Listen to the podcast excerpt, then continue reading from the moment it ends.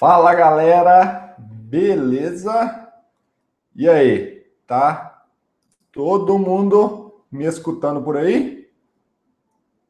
Como é que tá aí, pessoal? Todos me escutam? Manda no chat aí se vocês estão me escutando, hein? Tô aguardando aí para saber se tá tudo certinho. Ó, oh, imagens são ok. Valeu, Rubens. É. Emerson também. E aí, pessoal, como que foi o carnaval? Todo mundo curtiu muito? Ó, o Juliano falando que é que é novato aí. Ó, esse webinário promete, nós estamos aí para ter muitos novatos, mas eu acho que a galera ainda tá voltando do carnaval.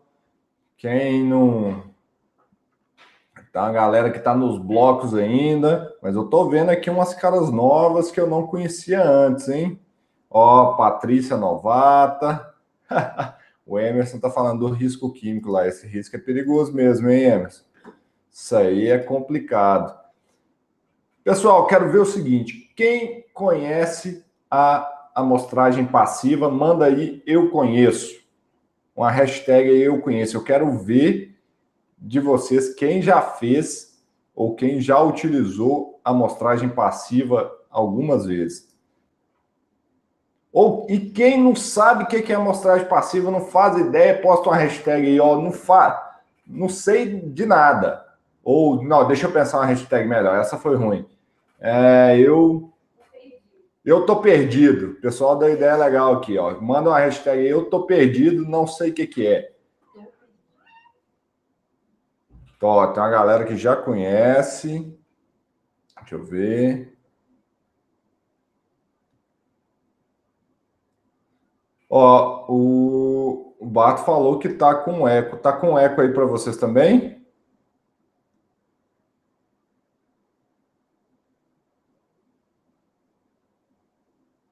Ó, o Romeu já falou que fez uma hoje. Legal, tô gostando da interação. Gente, tem muita gente nova aí que eu não vi ainda antes. Ó, isso é novidade para mim. Os novatos aí, posta a hashtag novato. Porque se você é novato, eu tenho uma péssima notícia para te dar. Você já perdeu 10 webinários. Isso mesmo, porque eu faço webinário todas as terças-feiras, às 19 horas, falando de um risco químico, de riscos químicos com assuntos específicos. Então, cada aula dessa aqui vai ser um risco específico, ó, vai ser um assunto específico, eu trago convidados. Então, vocês novatos, a péssima notícia que eu tenho para dar para vocês é que vocês perderam 10 webinários. A boa notícia que eu tenho que dar para vocês, vocês têm chance de ver ainda mais 40 webinários esse ano. Então, tirando o carnaval, que não teve webinário, e na próxima semana, que não vai ter por um motivo muito importante, que quem ficar até o final, eu vou contar o que, que nós vamos ter semana que vem e por que não vai ter o webinário.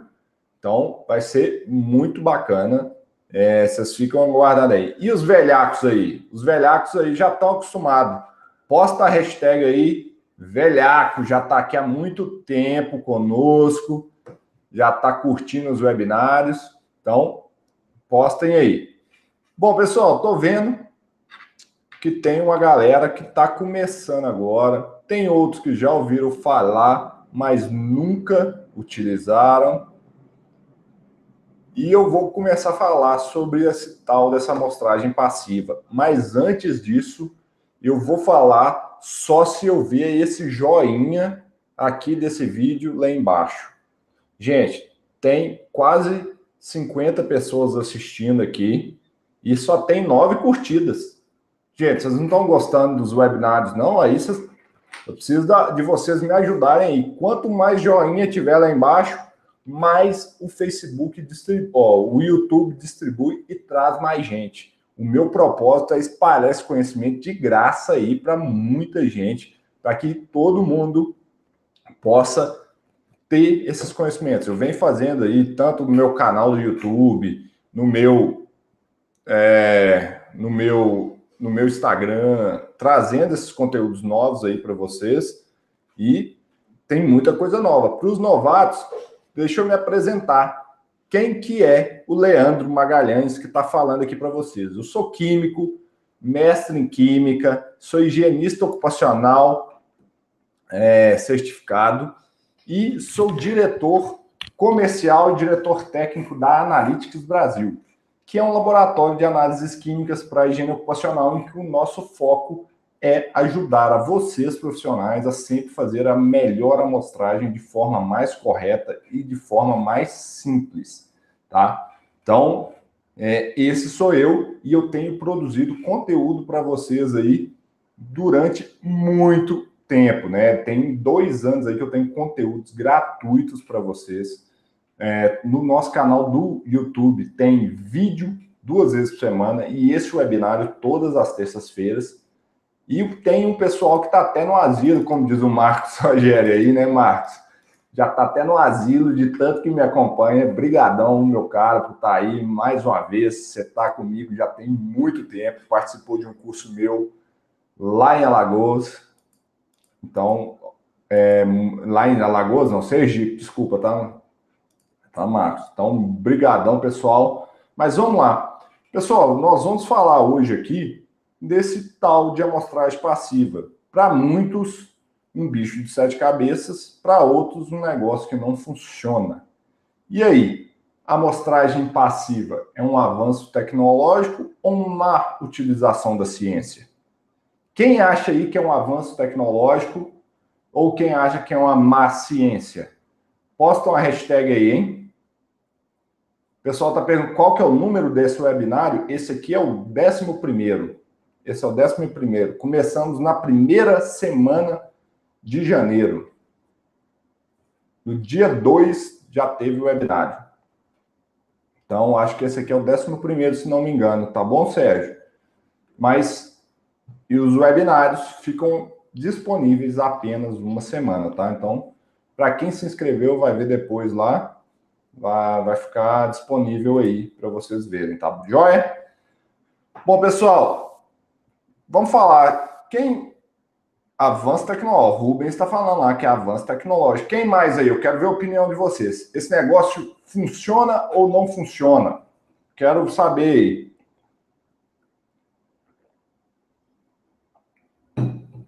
O Alfredo está falando que tem mais desvantagens do que vantagem. Ah, legal. Quero ver aí.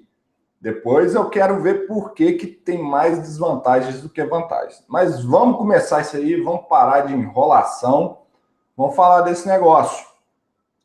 Primeiramente, deixa eu mostrar para vocês o que, que são os amostradores passivos ou amostragem passiva. Uma amostragem passiva é um tipo de amostragem que ela é feita sem a utilização de uma bomba de sucção. Ou seja, a gente não tem uma sucção de ar para dentro de um amostrador para coletar a amostra. É tudo feito por um processo de difusão. E isso apresenta grandes vantagens, como eu falei. Já que a grande vantagem é não utilizar uma bomba, né? E como que é feito isso? Para quem nunca viu um amostrador passivo, é simplesmente um carinha igual esse daqui. Olha isso aqui a simplicidade desse negócio. Isso é um amostrador passivo. Vou mostrar para vocês outros modelos. Esse também é um modelo de amostrador passivo. E aqui eu tenho duas marcas diferentes de amostrador passivo. Então, o que, que acontece? Eu, com esses amostradores passivos, eu não preciso de, um, de uma bomba para coletar os agentes. E Logo, eu não tenho que calibrar uma bomba, eu não tenho que fazer checagem após a amostragem e, além de tudo, eu não tenho uma chance grande de perder minha amostra por causa que a bomba não funcionou direito. Isso é uma das grandes vantagens desse tipo de amostragem. Então, é simples assim. Eu tenho esses botões e eles, por um processo de difusão, que eu vou explicar mais na frente o funcionamento deles, eu coloco na zona respiratória do trabalhador e coleto as amostras de ar. Então, por exemplo, esse amostrador aqui é o OVM 3500 da 3M. Ele vem numa latinha assim, ó. Então você vai abrir a latinha, tirar ele do jeito que ele está aqui. Você vai colocar, por exemplo, aqui na zona respiratória do trabalhador. Esse outro aqui é um VOC 57. É, esse aqui é o 575001 da SKC. Você vai pegar simplesmente aqui, retirar a tampinha dele. Retirou a tampinha, coloca na zona respiratória do trabalhador e pronto. O que você tem que fazer é anotar a, o, o início, o, o tempo de início e os intervalos que você tiver e a hora que você termina. Isso é um grande avanço. Então, a principal diferença entre a amostragem ativa e a amostragem passiva é que na passiva eu não preciso desse meio que succiona o ar e faz ele passar por meio de um amostrador. O caso, por exemplo, que a gente tem com os tubos de carvão. Então, a gente precisa pegar a bomba, ligar ela no tubo e ele força a passagem do ar. Aqui não. Aqui eu tenho um, uma, uma superfície coletora dentro desse amostrador e ele começa a coletar a partir do momento que ele é exposto no ambiente. Então, eu abri o amostrador, ele já está coletando, e isso acontece por meio de um processo de difusão.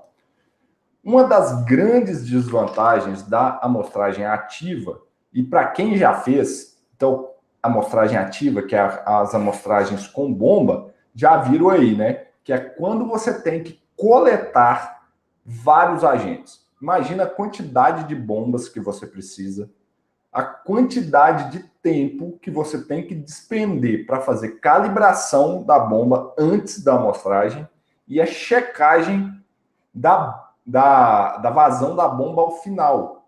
Olha o tanto de tempo que você gastaria. Imagine um projeto que você tem que coletar várias amostras num dia. Então, isso aí é muito crítico. Além de que há uma grande possibilidade, né, se a sua bomba não estiver operando ok, não tiver com manutenção ok, de você perder essa amostra. Imagine só, você coleta lá o dia inteiro, faz a calibração no início, faz a calibração no final, e na hora que você faz a checagem dessa, dessa vazão ao final, essa vazão deu maior do que essa diferença de vazão deu maior do que 5% você tem que desgastar sua uh, você tem que descartar sua amostra, jogar ela fora e voltar lá no outro dia e fazer isso tudo de novo. Imagina o custo que isso tem. As grandes, a grande vantagem da amostragem passiva frente à amostragem ativa é isso. Você não corre o risco de perder sua amostra. Por quê? A partir do momento que você abriu e expôs esse amostrador no ambiente de trabalho, ele já começa a trabalhar. E esses caras são validados para cada tipo de eh, agente que eles coletam. Uma pergunta muito comum é: a amostragem passiva pode ser utilizada para quê? A amostragem passiva, ela só pode ser utilizada para gases e vapores. Somente particulados, névoas, neblinas, de forma alguma você pode utilizar amostrador passivo para coletar esses agentes. Por quê? Como eu expliquei, o mecanismo de funcionamento dele, deixa eu até abrir aqui para você ver esse amostrador, ele é por meio de difusão. Difusão é aquela regrinha que tem, que passa do meio que tem mais para o meio que tem menos. Como vocês podem ver aqui, ó, tá vendo que tem uma um wafer, uma bolachinha preta, essa aí é onde os agentes são coletados. Então você tem um contaminante no ar, ele vai ser capturado nessa bolachinha por meio de difusão. Ou seja, esse meio que tem um agente, ele vai passar para aqui e vem para a superfície do amostrador. Então é assim que é o mecanismo de funcionamento dele. Então a gente tem a, as taxas de absorção que são calculadas por cada um dos é, fabricantes. E isso apresenta uma grande vantagem. Para quem já fez amostragem com esses caras aqui, sabe o tanto que é prático essas amostragens com amostrador passivo. Você só tem que abrir eles, colocar na região respiratória e boa. E vai lá fazer sua amostragem. E acompanha o trabalhador ao longo da sua jornada de trabalho. Isso apresenta uma facilidade muito grande e aumenta muito a produtividade de vocês em campo. Então, vocês devem estar se perguntando assim, mas e aí, Leandro, qual que é a grande desvantagem? Isso aí é mil maravilhas. Será que isso tem problema? Quem acha que tem problema aí?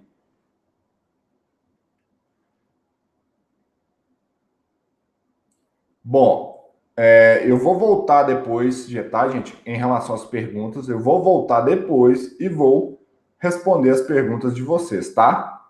É, é, em relação a isso.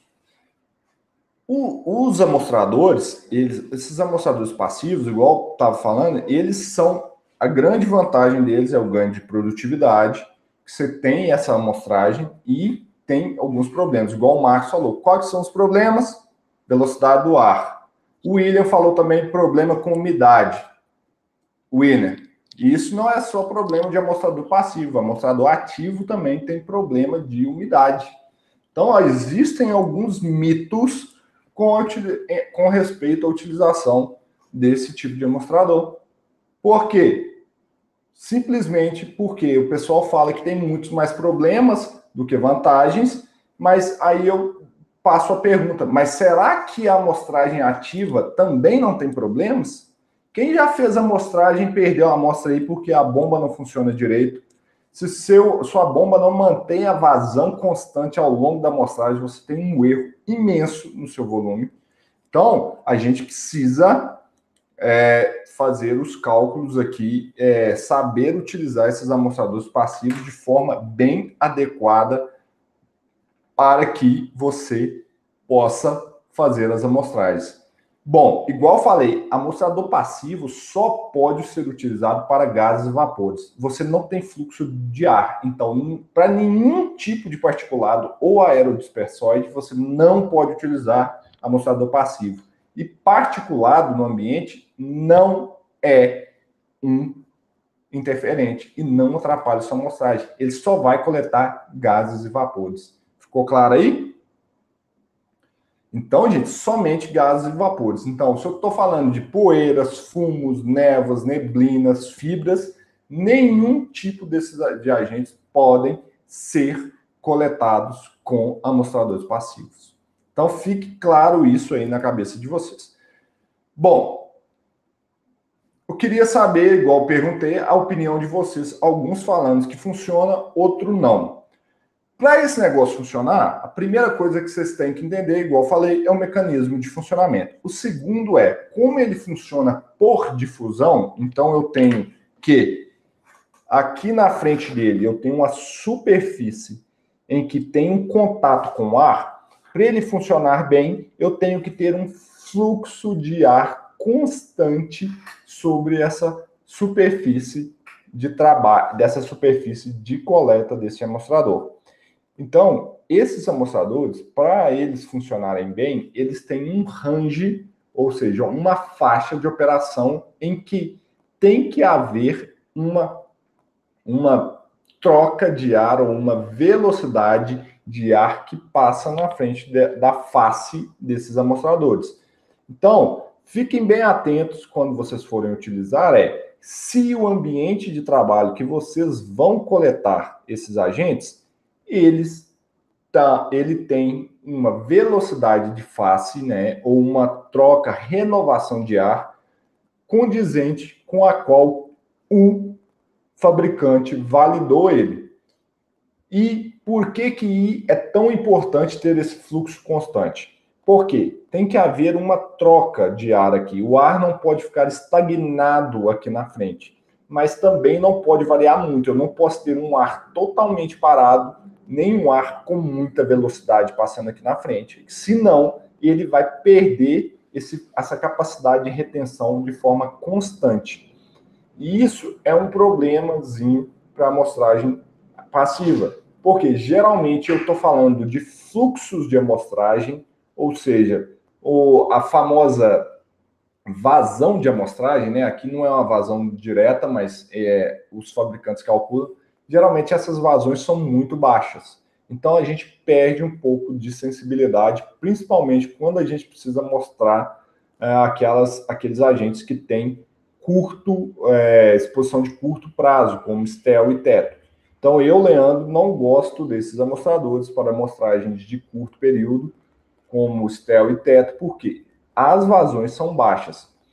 Para eu ter uma vazão de coleta muito alta, eu teria que ter um fluxo de ar passando na, na frente dele aqui muito alto.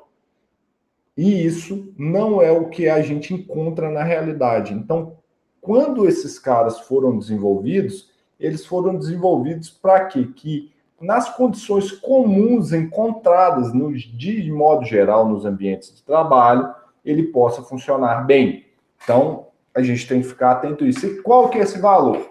Geralmente, em média, de 0,13 a 0,2 metros por segundo ao quadrado, mas eu recomendo você verificar com o seu fabricante a essas condições de, de operação dos amostradores.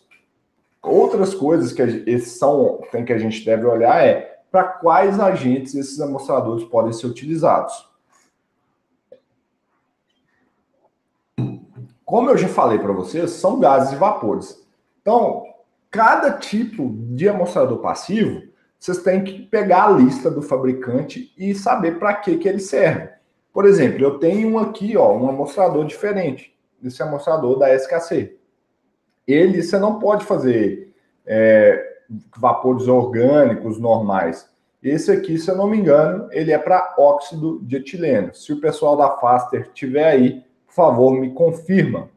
Então, tem que olhar para que, que é cada um deles. Esse, que é o VOC 575001, é para vapores orgânicos benzeno, tolueno, chileno, enexano, é, é, todos esses, enetano, uh, percloretileno, todos esses agentes estão disponíveis para ser coletados aqui. Então tem que pegar a lista com a gente aqui na Analytics ou lá no site do, do próprio fornecedor.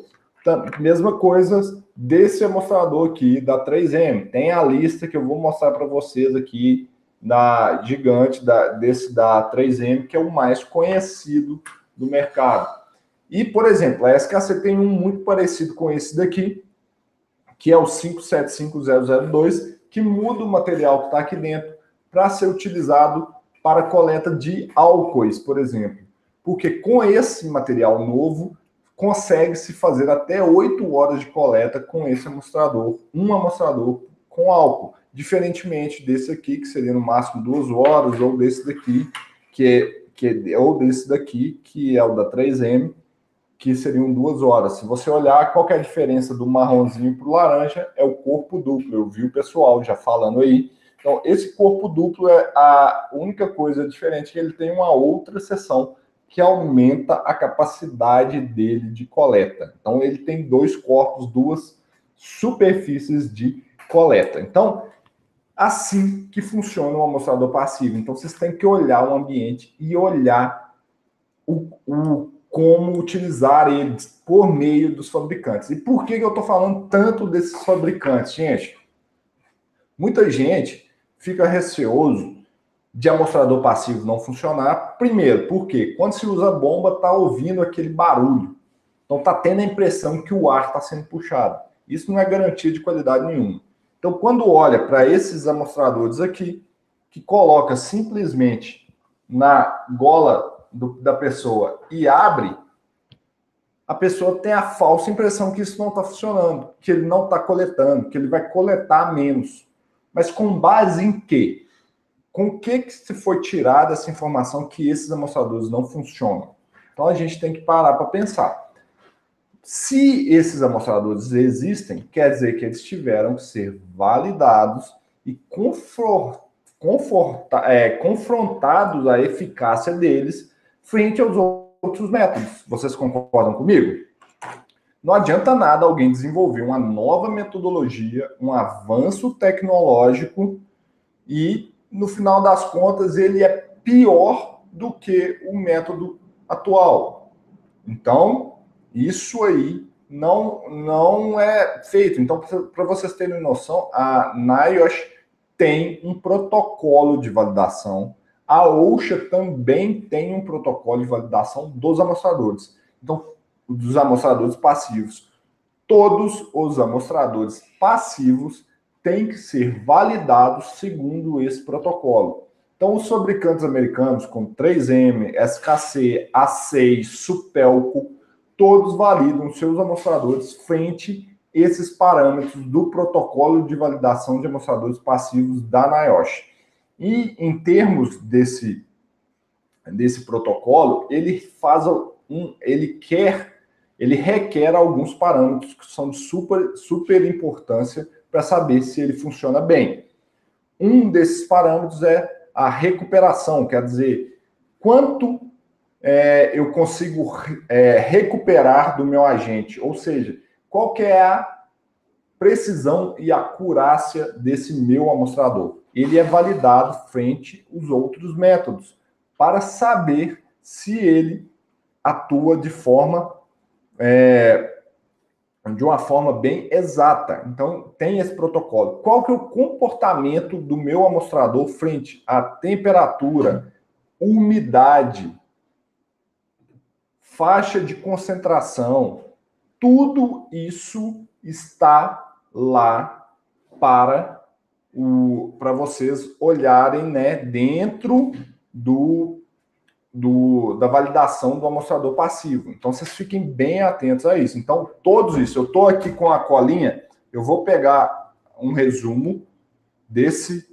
do que é feito no protocolo de validação da NIOSH, para vocês terem noção ele fala o seguinte: ele precisa é, pegar a recuperação, ou seja, quanto que depois que você coleta você consegue extrair desse agente, qual que é a taxa de coleta do, do, do ar, ou seja, a, a, a, a vazão de amostragem dele, os efeitos de, os efeitos de temperatura,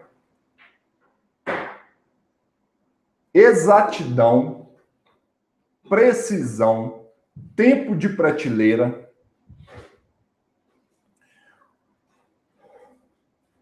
Como que é o comportamento dele, tanto para amostragem pessoal como para amostragem de área? Qual que é a influência da velocidade do vento na, na, na performance desse amostrador? Deixa eu ver o que mais.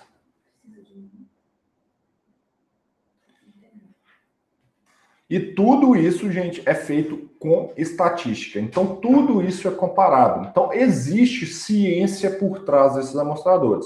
Mas a gente tem que saber como que são as, os dados de validação, para saber como que isso funciona. Então, a melhor pessoa para te dar essas informações são os próprios fabricantes dos amostradores ou a gente aqui no laboratório que pode conseguir essas informações para você. Então, façam uma análise crítica para saber se esse amostrador realmente funciona. As taxas de coleta, então, cada essa taxa de coleta desse amostrador, ela é avaliada para cada tipo de produto. Se a gente tem um produto muito volátil, ou seja, um produto de altíssima pressão de vapor, o que, que vai acontecer? Pode ser que essa taxa de coleta ou ele não seja tão eficiente e com isso o tempo de coleta para esse agente seja menor. Enquanto aqueles, aqueles solventes ou aqueles vapores ou gases que são mais estáveis ou menos voláteis, eles têm um tempo de coleta maior. Então, cada isso vai depender de cada tipo de amostrador. Cada amostrador é desenhado para uma aplicação específica. E isso tem que ficar na cabeça de vocês. Não tem como generalizar. Igual se eu utilizar esse amostrador aqui para etanol, ele não vai ser bom, ele vai coletar no máximo duas horas. Se eu pego o primo dele, que foi desenvolvido especificamente para álcoois e, e, e, o etanol, você pode coletar durante oito horas. E o etanol tem uma altíssima pressão de vapor, por exemplo. Então, fiquem atentos, tem que ver o design e a validação de cada um desses amostradores e para cada fim que eles têm. Então, vocês fiquem bem atentos a esse detalhe. Outra coisa que vocês têm que ficar atento ao utilizar eles é as restrições de uso. Eu vou dar um exemplo que foi o amostrador de formaldeído. O amostrador de formaldeído ficou bem claro no protocolo de validação dele, tanto da ACEI, da UNEX, da SKC, que ele não deve ser utilizado no caso de, da solução de formaldeído com metanol, ou seja, o formalin, ó, que tem até 15% de metanol. Ele apresenta um erro. Então, se você não conhece essas limitações desses amostradores, o que, que vai acontecer? Vai chegar ao ponto de que você pode coletar e você vai ter um erro imenso. Quanto a interferentes, os interferentes vão depender de cada agente. E, pro, e geralmente são os mesmos interferentes que a gente encontra nos métodos ativos. Então, se eu estou falando lá de, uh, de álcoois, de, de hidrocarbonetos, então esses, esses amostradores estão, vão ter os possíveis interferentes, porque depois o método de amostragem é praticamente o mesmo dentro do laboratório. Então, assim, não variam tanto. E isso é uma das grandes vantagens. Então, isso é um ponto muito estudado nesses amostradores passivos, tá, gente? Então, eu vejo muitas pessoas que demonizam a utilização do amostrador passivo, desses caras aqui. Mas muitos não conhecem a metade da ciência por trás desses amostradores. O que, que está por trás e nos critérios de seleção deles. É, e isso, gente, eu fui numa palestra no Congresso da AIA do ano passado que falava só dos protocolos de validação desses amostradores. São exaustivos. Para vocês terem uma noção, como que é feito o cálculo da taxa de absorção, ou seja, a taxa com que um contaminante gasoso ou vapor é coletado nesses amostradores. É feito o seguinte: ele é medido, coloca os dois para serem amostrados juntos, no mesmo ponto, na mesma câmara, com ambiente super controlado, e fazem a coleta nos dois. Mede a quantidade de massa que é coletada nesse agente em função da taxa que é feita no tubo com a amostragem ativa. E por meio disso chega-se nessa vazão de coleta. Então, é um, é um teste exaustivo. Então, para vocês terem noção, para cada amostrador, para cada agente, um teste desse são feitos em torno de 150 medições ou 150 amostradores em diferentes temperaturas, diferentes velocidades de face, diferentes concentrações, é, diferente umidade, diferente orientação. Eles vão variando tudo para conseguir chegar nessa, nesse valor. Então, são testes muito exaustivos. Como isso é muito caro, algumas taxas elas são feitas por similaridade em modelos computacionais. Entendeu?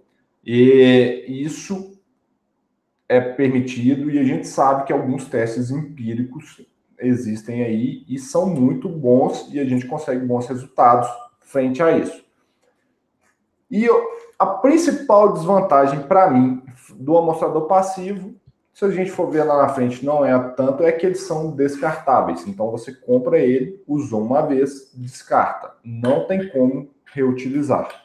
Então, é, você vai pegar esses amostradores, usou uma vez, acabou, é, tem que descartar porque já foi coletado.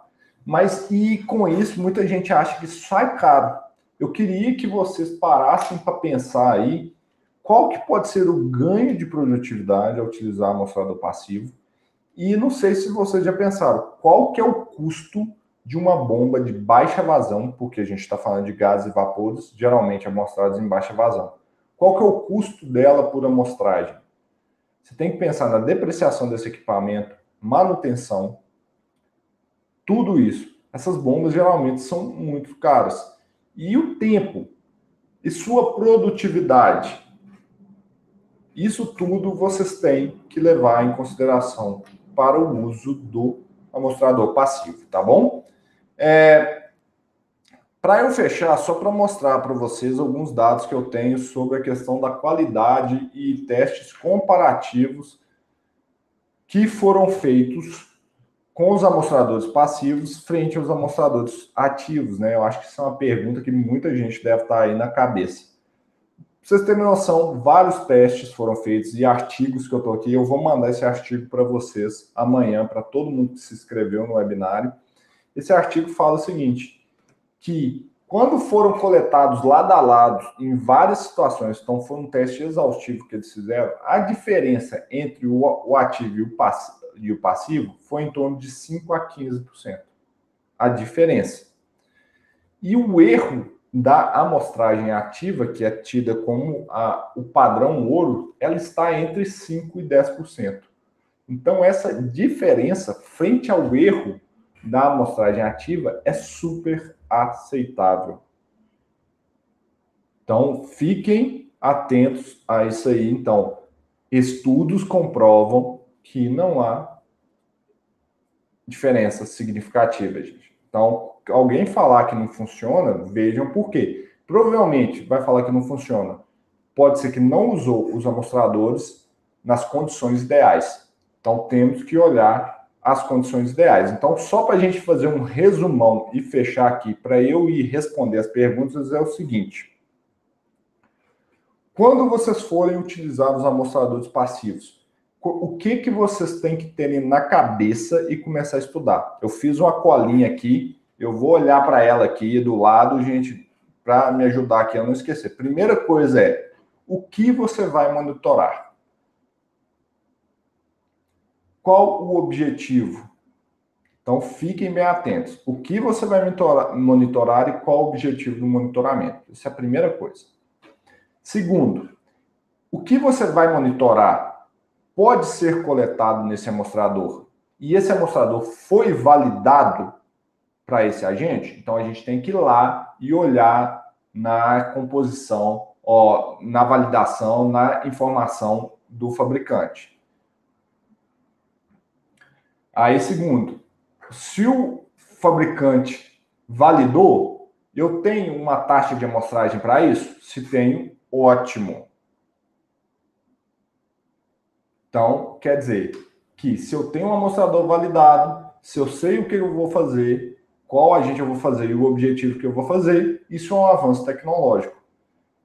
Por quê? Eu estarei atento às restrições de uso. Então, para fechar, você olhar do, nos protocolos, nas indicações do fabricante, as condições de amostragem minhas atendem ao que ele foi validado, se a resposta for sim, e isso a gente tem que olhar lá nos amostradores, então, na, na, validação dos amostradores, perfeito. É um avanço tecnológico e não uma má utilização da ciência.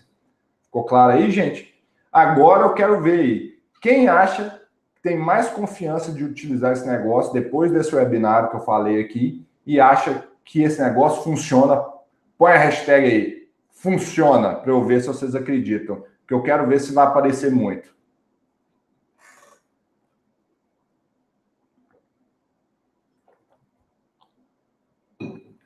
Olha, eu tenho que mandar um alô para uma pessoa aqui, que senão ela vai me mandar um WhatsApp e me xingar. Tiagão, da Engelado. Obrigado por ter vindo. A primeira vez que você botou o nome pessoal aí, hein? Então, eu tenho que falar de você, que eu sei que você vai me ligar amanhã se eu não falar seu nome, hein?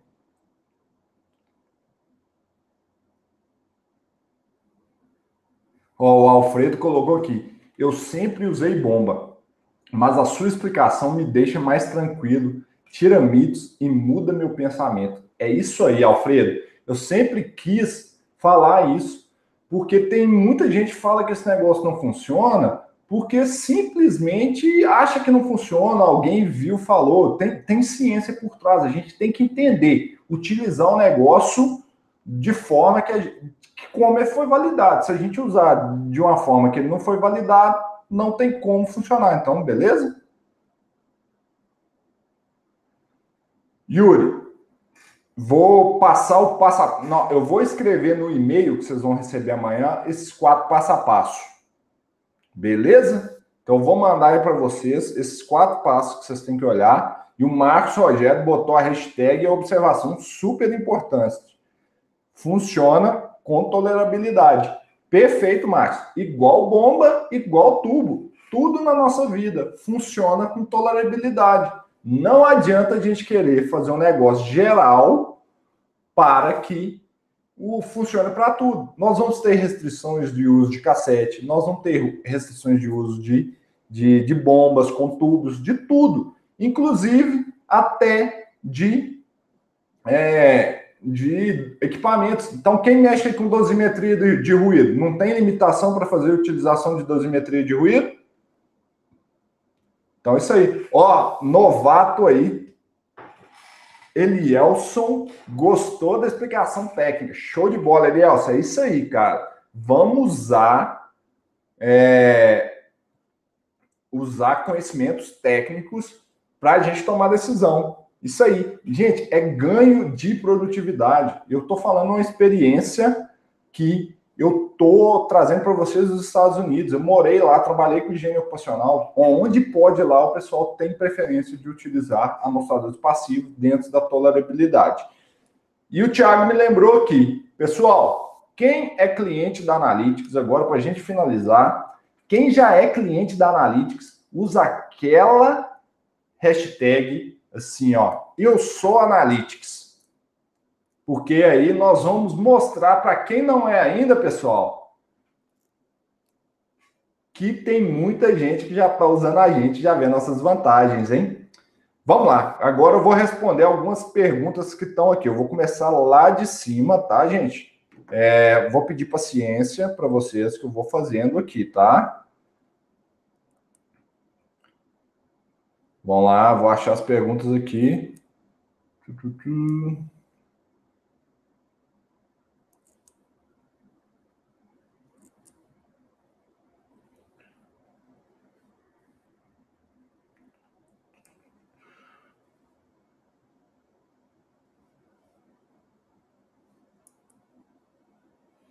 Ó, o Luiz Rosa falou aí de temperatura e umidade, eu comentei isso ao longo. Alex, fumos de borracha. É, eu já disse lá, fumos não dá para fazer. É... Ah, eu esqueci, gente, outra grande vantagem, falei para vocês.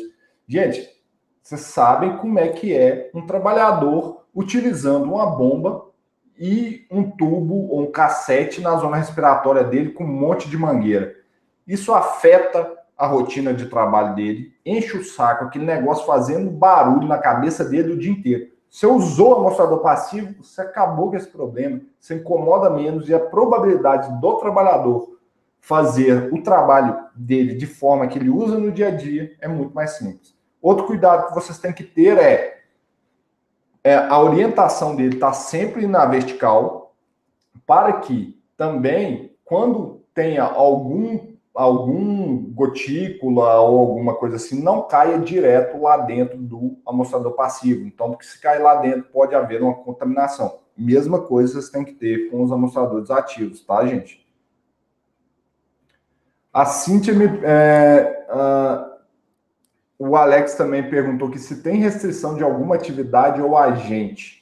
É, agente, sim, tem que olhar para cada um, Alex, quais que podem ser. Eu vou mostrar aqui para vocês. Deixa eu procurar aqui, ó. Eu vou compartilhar é, com vocês minha tela daqui a pouquinho.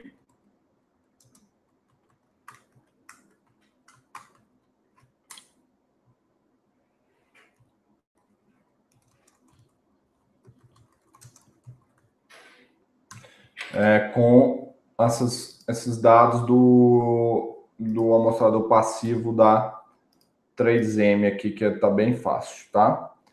É, então tem a lista lá, atividade não, ele é geral e Cíntia, nesse caso, quais podem ser monitorados? Na amostragem ativa tem que olhar para cada tipo lá, geralmente a maioria dos vapores orgânicos hoje tem como ser feito, é, dióxido de nitrogênio tem como, amônia já tem como, formaldeído e os, as, é, e os é, fugiu o nome agora, e os aldeídos dá para fazer, tá? Uh, o Thiago me perguntou aqui, Leandro, existe um avanço tecnológico entre os amostradores passivos da 3M e da SKC? Qual você recomenda? Tiago, você tem noção, o artigo que eu trago aqui, você, é, esses amostradores da 3M, eles foram desenvolvidos, o 3500, vou olhar a data aqui para te falar, foi em 1980, eu acho.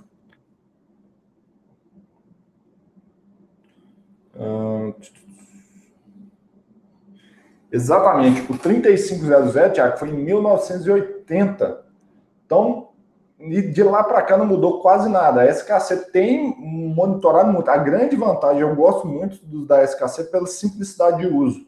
Você pega aqui, fecha, acabou. Esse outro aqui que é para você pega, abre, fecha, só isso. Esse aqui já vem com branco de campo. Eu sei que teve uma pergunta aí em relação a branco de campo, tá? Então, igual outras amostras, tudo tem que ter branco de campo.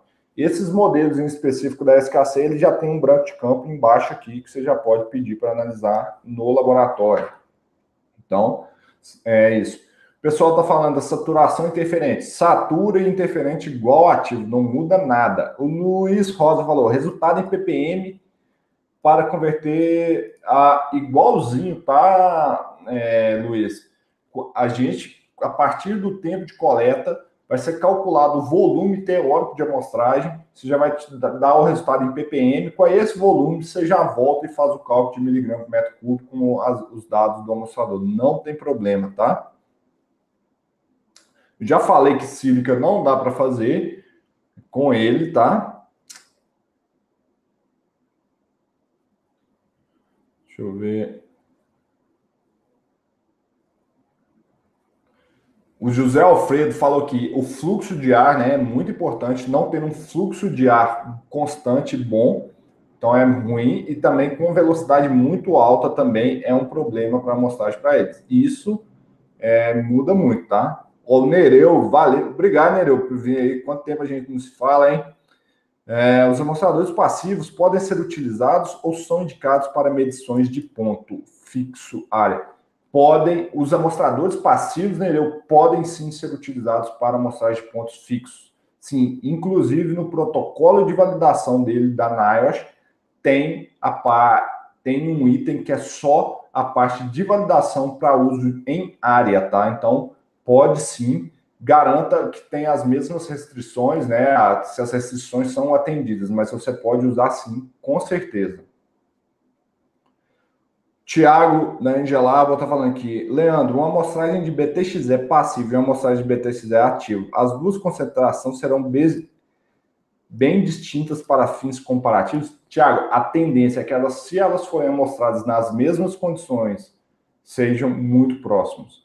O Tiago Pulga, valor teto. Poder pode, tá? É, amostrar com amostrador passivo. Eu não gosto, porque é, as vazões de amostragem costumam ser muito baixas, então eu perco sensibilidade.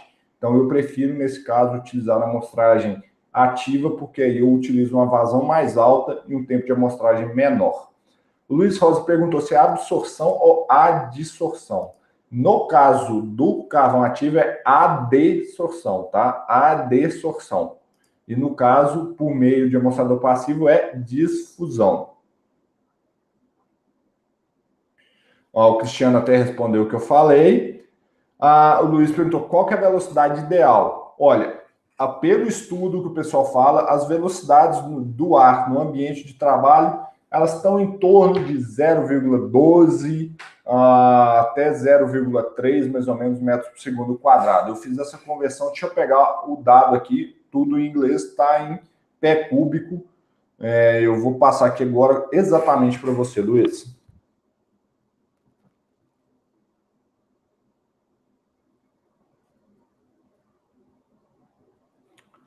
Olha, uh, Luiz, só para você ter noção, a, o, os dados em pés, né, unidade americana, a velocidade nos ambientes de trabalho são entre são entre as velocidades no ambiente de trabalho são entre 20 e 150 pés por, centi, uh, por segundo, ok?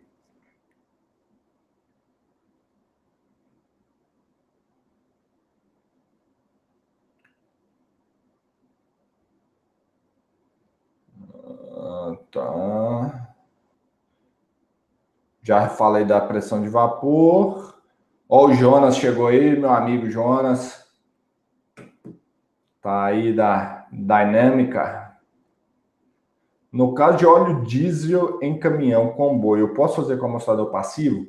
Bom, aí tá um grande probleminha. É, o limite de óleo diesel na CGH é para fração inalável e vapor.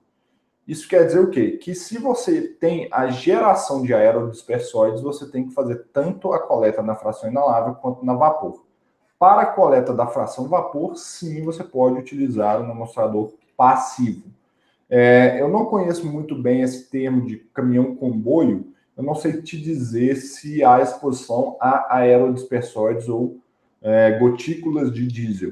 Caso haja, você tem que fazer a fração inalável. Caso não, você pode utilizar ele sim para fazer amostragem é, passiva, beleza? Ó, amostragem com amostrador passivo. Bom, legal, estamos chegando aqui aos finalmente. O...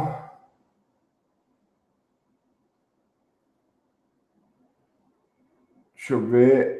Funciona, uh, o Elcio perguntando, funciona, mas atende a NR15? Bom, Elcio, na NR15 a gente tem que coletar com tubo colorimétrico, concorda comigo? Então, nem bomba, nem cassete, nem amostrador passivo em tese está descrito lá para coleta. Então, atende sim, senão a gente teria que fazer tudo com amostrador é, com tubo colorimétrico, que foi assim que eles pensaram nela em 1978. Concorda, meu caro? O Alex, vamos lá, uh, de novo, se eu falar o passo a passo para você escolher o amostrador passivo. Primeiro é definir quais os agentes a serem monitorados e qual o objetivo da amostragem. Segundo, é verificar a substância, se a substância que você quer amostrar, ela está validada e se há um protocolo, e esse amostrador é validado para essa substância. Depois é verificar se tem um é, uma vazão de amostragem ah, para esse amostrador. Ok? E a última, deixa eu lembrar, me deu um branco.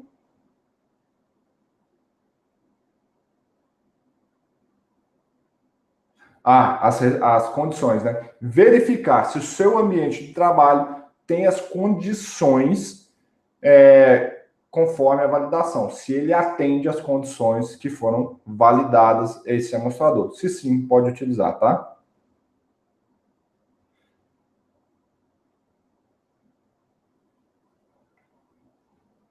Ó, ó o depoimento do Jader, gente. Ele fez um plano de amostragem com amostrador passivo e diminuiu em 60% os trabalhos de coleta. Olha o ganho de produtividade. Gente, isso é muito grande.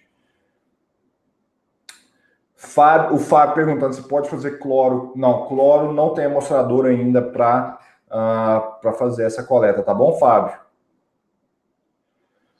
Bom, gente, gostaram? Acho que eu respondi todas as perguntas aqui. Eu estava preparando esse webinário para desmistificar esses mitos aí, ajudar vocês na seleção dos amostradores para amostragem passiva.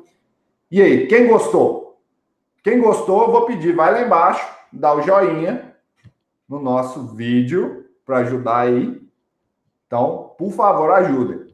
E para os novatos, pessoal, o que eu tenho que falar para vocês é que toda semana tem webinário aqui na Analytics, tá? Ah, peraí, peraí, antes de eu falar disso, deixa eu mostrar minha tela aqui para vocês, que eu vou mostrar é, como que funciona aqui, ó, gente, os dados, ó, os dados do, de validação do, dos amostradores. Isso aqui que a gente usa como base, ó. Ele vem falando todos os dados, o que, que é importante. Informações de amostragem, a acurácia, a estratégia de amostragem, todo tá aqui, ó, tá falando para como deve ser utilizado. Altos tempos de amostragem, tá tudo aqui, ó. Quais compostos não podem ser utilizados eles. E aqui a lista de compostos. Entre parênteses é o tempo de amostragem. Tá aí, ó, gente. A lista de alinha. Esse aqui é o da 3M, tá? Aí, ó, tá tudo aí, tá ensinando a calcular tudo direitinho. O coeficiente de recuperação que a gente tem que ter, que é um teste de validação. A capacidade, o tempo de amostragem, tá tudo explicando aqui, ó. E ele tem mais um só para falar de recuperação e armazenamento. Então, tá tudo aqui falando. Aqui fala sobre a, a parte de de validação de temperaturas, ó. Aqui fala, ó, a temperatura vai influenciar um pouco a taxa de amostragem.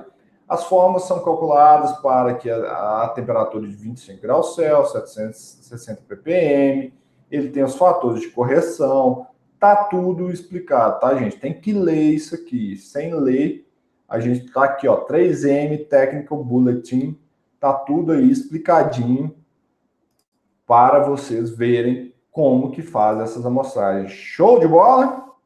Curtiram? Então vou deixar meu recado aqui para vocês para a próxima semana. Então, semana que vem nós não teremos um webinário por causa do seguinte motivo. Eu vou viajar de férias e eu não sei se eu vou ter internet lá para fazer o webinário. Então, eu não consigo garantir para vocês que vai ter o webinário. Se eu tiver internet lá, nós vamos fazer um webinário. Então, deixa eu chegar nas minhas férias e ver se tem internet boa no hotel que eu vou estar ficando. Mas, por causa disso, vocês não vão ficar sem conteúdo, não. Eu saio de férias, mas eu trabalhei antes. Aqui é tipo Rede Globo. Então, nós criamos o workshop de reconhecimento de riscos químicos. Há, há duas semanas atrás, a gente fez um webinário com o meu parceiro Fernando, da Sirius, em que a gente falou sobre reconhecimento de riscos. E geraram várias dúvidas, as pessoas pediram mais conteúdo. Pensando nisso, então eu gravei três aulas. Então, tem três aulas com dicas de estratégias que eu uso no meu dia a dia para fazer reconhecimento de risco. Então, para vocês terem noção, a primeira aula é, o, é eu ensino a vocês a obterem as FISPICs, as informações que vocês precisam. Então, eu vou entregar para você o script que eu, eu dou aqui para minha equipe interna. Então, todos os clientes da Analytics que têm dificuldade em interpretar FISPIC, manda aqui para a gente, a gente liga, manda e-mail com esse script e a gente obtém quase 90% de retorno com as informações que a gente precisa. Então, eu estou dando esse script lá, vai estar tá na primeira aula. A segunda aula, eu vou falar para vocês sobre como utilizar essas informações da FISPIC. Muita gente fica pensando aí que aquela concentração pequena ou não é serve para descartar. Então, eu vou falar sobre isso. Na terceira aula, eu vou falar sobre o uso dos limites de de tolerância, né, aos limites de exposição é, ocupacional. Então já está tudo gravado lá para vocês. Então vocês vão ver lá tudo isso é, e vai ensinar a coletar. E para quem assistir as três aulas, vai ter uma surpresinha. Então fiquem atentos no e-mail de vocês. Para se inscrever no no workshop, eu vou colocar o link aqui Agora tá aqui, ó. É esse link www.analyticsbrasil.com.br barra workshop. Ok? Gente, tem mais de duas mil pessoas inscritas. Já pararam para pensar que é isso? E quem não fez a inscrição vai ficar de fora? Gente, são três aulas que eu estou dando conteúdo gratuito. Depois não adianta ficar de mimimi, que não sabe reconhecer risco, né? Então, tá lá, ó. Vou entregar, vou abrir a caixa preta da Analytics, vou passar para vocês. Eu vou estar tá lá de férias e vocês vão receber conteúdo. tem mais ou menos uma hora e meia de aula já gravada lá para vocês, para vocês assistirem com essas dicas. Então, corre e garantam sua vaga. Tá joia? E aí, dia 26, eu vou voltar e a gente volta com o nosso webinar ao vivo, que eu vou tirar as dúvidas que ficaram ainda dessa, dessa semana, né? dessa semana de workshop. Show de bola? Obrigado a todos que estão desejando umas boas férias. Brigadão mesmo. Então, pessoal, a gente se vê na nessa semana. Eu vou estar tá respondendo todos os comentários, tá? A gente criou uma página muito legal para vocês interagirem. Então, eu vou pegar, mandem as perguntas lá que eu vou responder. Se vocês não me mandar, eu vou ficar chateado, hein? Eu quero que vocês me mandem, interajam comigo lá, que eu vou estar tá ligado para responder vocês, tá bom? Gente, brigadão a todos aí. Um abraço e a gente se vê aí. Obrigado a todos. Tchau e até o nosso próximo webinar ao vivo e até o nosso workshop, que eu sei que tá todo mundo aqui vai se inscrever. www.analyticsbrasil.com.br barra workshop. Abraço, gente. Tchau.